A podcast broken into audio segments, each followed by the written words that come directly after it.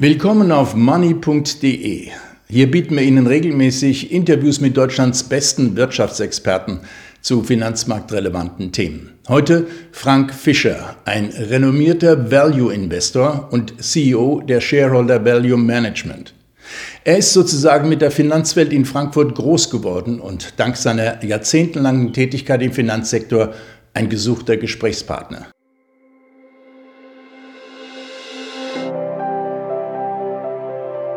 Wir investieren für Sie nachhaltig und ethisch korrekt.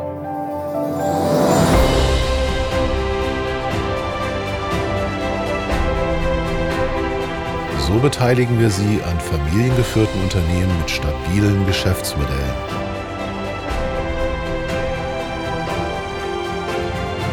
It's all about value.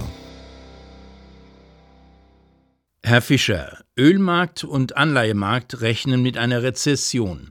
Die Aktionäre lässt das kalt. Was erwarten Sie? Ich positioniere mich durchaus defensiv. Und warum ist das so? Es ist jetzt nicht nur Dr. Kopper, unser wunderbarer Indikator für die Wirtschaft, der sagt, Vorsicht, weil der Kupferpreis ist deutlich runtergegangen. Auch das Thema Bauholz, wir erinnern uns dran, das hat sich massiv nach oben entwickelt. Mittlerweile sind wir 70, 80 Prozent unter den Höchstkursen im Bauholz. Und beim Bauen, da werden viele Arbeitskräfte nachgefragt. Wir schauen uns jetzt da den amerikanischen Markt an. Auch das Thema Neubauten, also Start von Neubauten, kommt deutlich zurück. Es ist so, dass auch schon die Anzahl der nachgefragten, äh, der angebotenen Jobs geht auch zurück. Und ein ganz wichtiger Indikator, die Konjunkturerwartungen.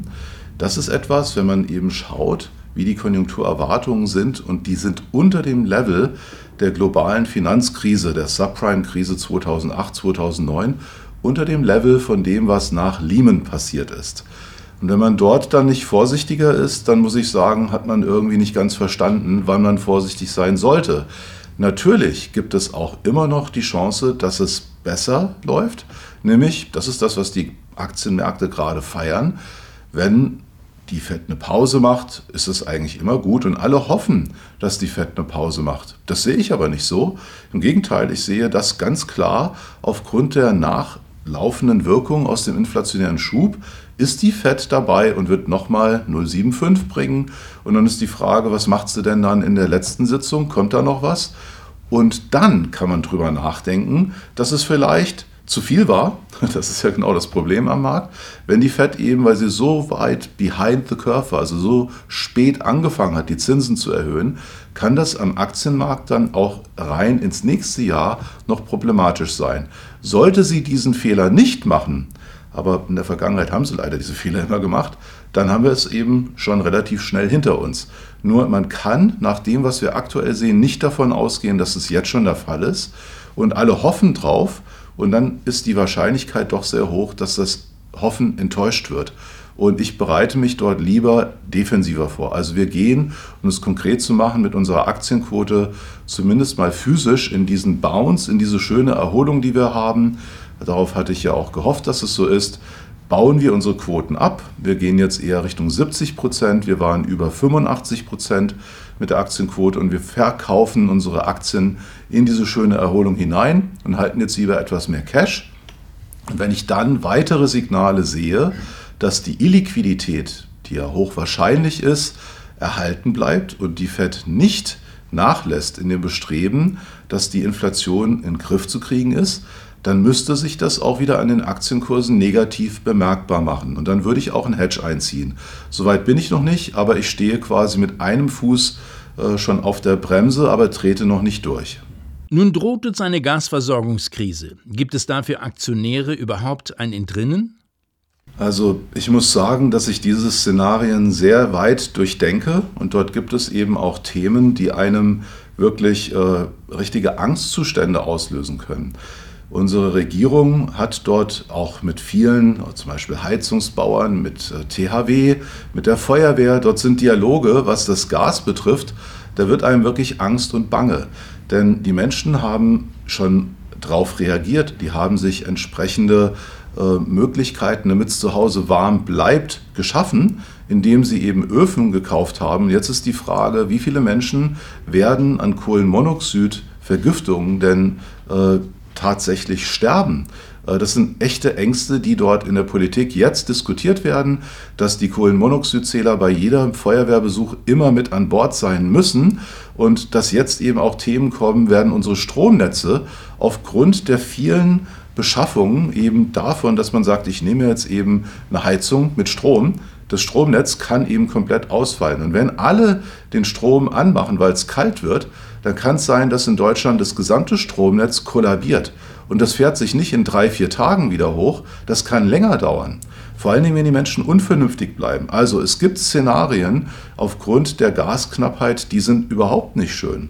Da will ich gar nicht dran denken. Aber das darf man nicht vergessen, dass das auch ein Entscheidungspfad ist für den Herbst, Winter, wenn er denn eben nicht soft ist, der Klimawandel lässt uns ja hoffen, dass eben dort die Winter nicht so hart sind, dann kann das sehr unangenehm werden. Ich rechne damit, dass es eine sehr geringe Wahrscheinlichkeit ist, weil wir können ja immer noch auf die Vernunft setzen, dass man sagt, dann geh doch bitte auf 18 Grad, weil wenn du es nicht machst, unsere Systeme sind am Anschlag, eine Tagesschau, äh, das Internet, man kann mit den Menschen kommunizieren und sagen, wir sind quasi vor einem GAU, äh, das darf nicht passieren. Also bitte Disziplin. Aber das ist eben so eine Sache, wo ich sehe, das könnte höchst unangenehm werden. Und jetzt ist die Frage, muss ich dort wirklich, auch wenn die mich natürlich anlächeln, teilweise auch schon anschreien, äh, tolle Firmen, ich denke jetzt mal eine Firma wie die Lanxess, ähm, also Spezialchemiefirmen oder Firmen, die in diese Richtung gehen, die könnten hochattraktiv sein, wenn man wüsste, wie das mit dem Gasfluss in Zukunft ist. Aber ich kann die Cashflows so schwer abschätzen, dass ich mich da noch nicht rantraue. Ich lasse es lieber sein. Man kann auch anders investieren in dieser Phase. Nur ist es eben die Frage, welche Quote will ich denn haben? Und dort ist doch so viel Unsicherheit, dass ich mir sage, ich muss dort nicht jetzt mit einer vollen Quote durchmarschieren, weil die Risiken, diese Gemengelage, die ist doch so, dass es mir ratsam ist, das erscheint mir sehr ratsam, vorsichtiger zu sein. Das ist, äh, wenn es anders kommt, dann sind wir immer noch mit dabei. wir müssen jetzt nicht Vollgas unterwegs sein. Bis vor drei Wochen war die Stimmung unter den Aktionären noch gut. Das hat sich jetzt gedreht. Ist das für Sie ein wichtiger Faktor? Sentiment ist für uns immer ein wichtiger Aspekt. Und das Sentiment ist eben in den Juni hinein tatsächlich richtig nach unten gekommen. Und wir erleben jetzt eine Erholungsphase im Sentiment zusammen mit den guten Marktentwicklungen, mit, der, mit dem sogenannten Bounce, haben wir jetzt ein eher neutrales Sentiment. Gleichzeitig ist aber so, ich achte dort auf die Firma Centix, da gibt es das Thema der Wertwahrnehmung, also wie wird die Einschätzung für die nächsten sechs Monate sein. Das gibt einen Hinweis darüber, wie viel Aktien die Menschen halten wollen.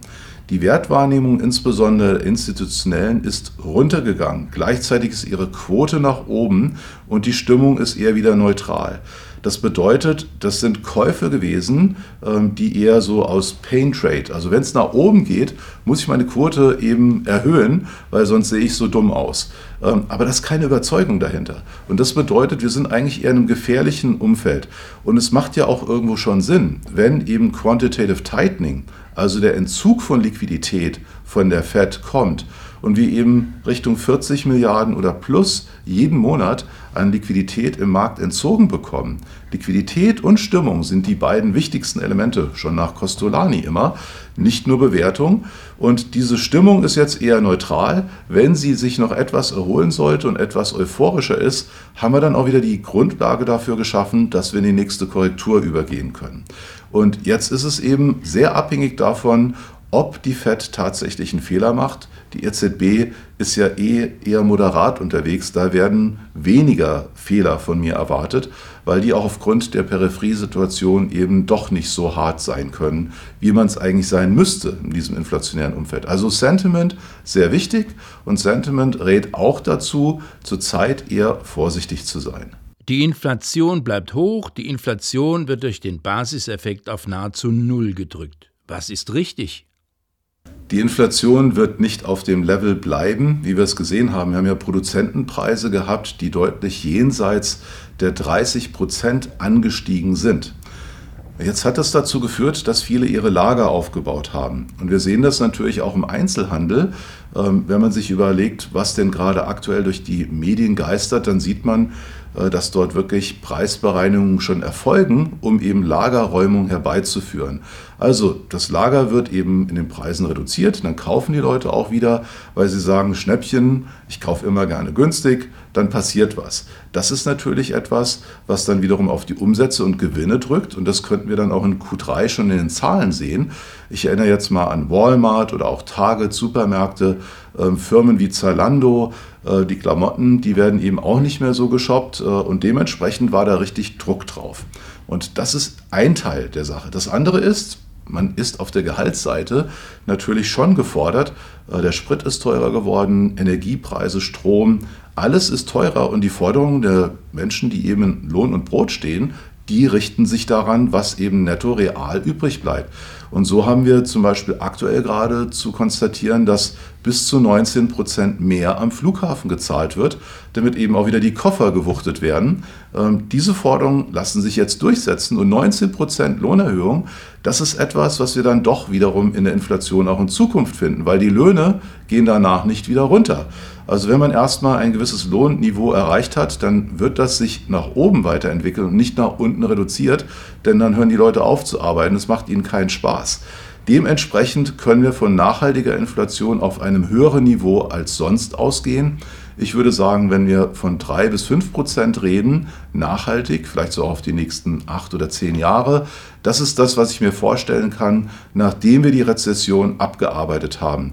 Die Rezession bringt die Inflation vielleicht nochmal unter dieses Level, aber nachhaltig, auch aufgrund der extremen Schuldensituation, müssen wir uns mit einer etwas höheren Inflation als die von der Zentralbank gewünschten Zielinflation von 2%. Da müssen wir uns schon drauf gefasst machen. Aber das ist eben jetzt so, dass die Konjunktur erstmal runterkommen wird und das hat dann auch negative Inflationsimpulse. Hilft Gold in dieser inflationären Situation wirklich? Ja, also Gold wird, nachdem wir diesen deflationären Schub, der eben über die Rezession kommt, ist dann Gold leider auch nicht mehr so interessant. Gold ist ja dieses Jahr interessant gewesen, nicht weil der Goldpreis in Dollar gestiegen ist, sondern weil eben der Goldpreis in Euro gestiegen ist, war das ein guter Schutz. Zum Beispiel in unserem Frankfurter Stiftungsfonds haben wir davon auch profitiert.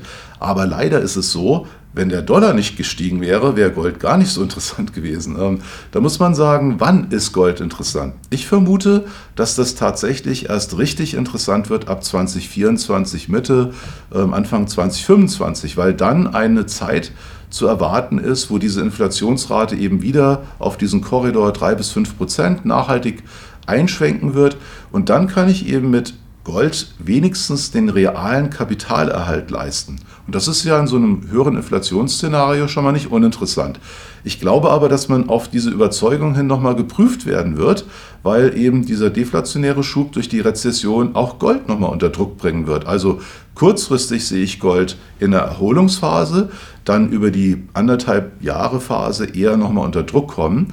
Aber wenn ich eben strategisch denke und sage, über die nächsten acht bis zehn Jahre, dann hat Gold absolut, macht das Sinn. Und wir werden dann auch sehen, dass wir wieder eine richtig schöne Position physisch aufnehmen und überlegen, wie man das auch über die ein oder andere Goldmine, vielleicht über einen sogenannten Streamer, ähm, der also nicht von der Inflationsseite betroffen wird, wo eben die Lohnkosten und eben auch Energiekosten die Mine Geld kosten, sondern der Streamer, der bezieht einfach nur Einkommensströme dadurch, dass er Kapital zur Verfügung gestellt hat und ist nicht von den Lohnthemen und Energiethemen äh, betroffen. So denken wir eben über das Goldthema nach und bereiten uns darauf vor, eine strategische Position so ab Mitte 24 äh, dann auch wirklich dauerhaft zu halten. Aber aktuell denke ich, ist die Erholung im Goldpreis dafür gut, dass man dann auch mal Kasse macht und ein paar Gewinne mitnimmt und sagt, jetzt warte ich erstmal ab, bis die Inflation nachhaltig zurückkommt.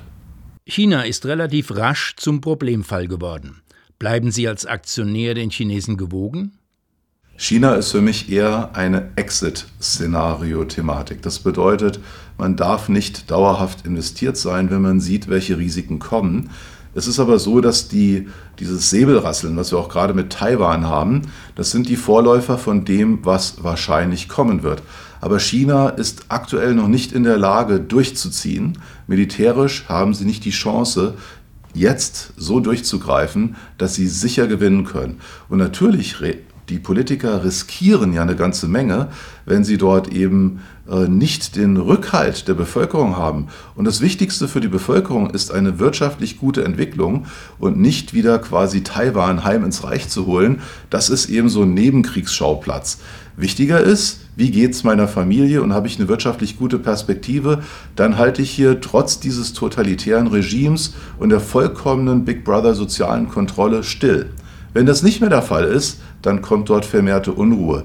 Und deswegen, weil a, die Rüstungskomponente nicht steht und b, das wirtschaftliche Umfeld zu schwach ist, wird da aktuell nichts mit Taiwan passieren. Man kann also diese Erholungsphase in China mit Investitionen weiter begleiten. Aber ich sehe das nicht etwas, was ich eben über diese acht bis zehn Jahre strategisch sehen möchte, sondern eher auf drei bis vier Jahre würde ich sagen raus weil es dann so sein kann, dass eben wirtschaftlich sich das wieder gefangen hat, dass dann die Rüstungsindustrie so weit aufgerüstet hat, dass dieses Szenario Taiwan eben für die Politik immer noch interessant ist. Das wollen die sicher. Und dann ist die Frage, machen sie es? Haben sie den Rückhalt in der Bevölkerung? Und ist das dann der Punkt, wo es eben zu diesem Kampf zwischen China und den USA kommt. Das ist eine Wahrscheinlichkeit, die ich so hoch einschätze, das schmeckt mir gar nicht, dass das so ist, dass ich mich von diesen Investments auf Dauer verabschieden werde.